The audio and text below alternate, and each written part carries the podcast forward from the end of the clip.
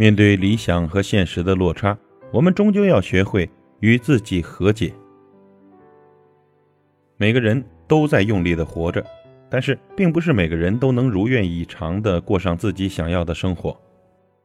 我们在现实中挣扎，有时呢被撞得头破血流，有时候也会开采到一些宝藏，但是更多时候是大家都过着平淡的日子。也曾抱怨过命运不公，也逃避过生活里的困难，但是最终我们在生活里学会了生活。从出生时的一张白纸到老去时的一本故事，这一路走来呢，走过荆棘密布的小径，也走过充满暖阳的大道。每时每刻，在生命的小溪里，一直流淌着生生不息的希望。也曾倔强过，也曾放弃过，也曾失望过。在与世界的相处中，由原本棱角坚硬，逐渐变得温和柔软。是一次一次的历练，风雨中的摸索，受挫后的焦虑，这些原本属于不好的东西，反而最后成全了我们人生的精彩。就像《平凡之路》中的歌词：“我曾经失望、失落、失掉所有方向，直到看见平凡才是唯一的答案。”其实人生的活法有很多，不是一味的拼命才行，全力以赴、死磕到底，代表的只是一部分人生道理。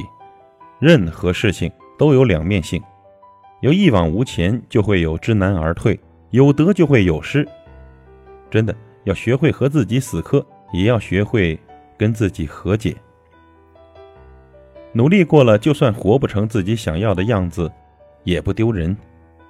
生活呢，总有事与愿违的时候。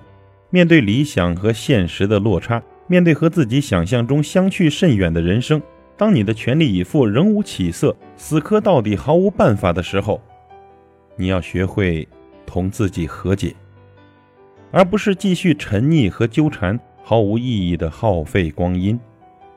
自怨自艾是不可取的，更无需自责和鄙夷自己。如果你很努力了。认为自己还真的不够好，那就先歇一下吧，真的，没关系的。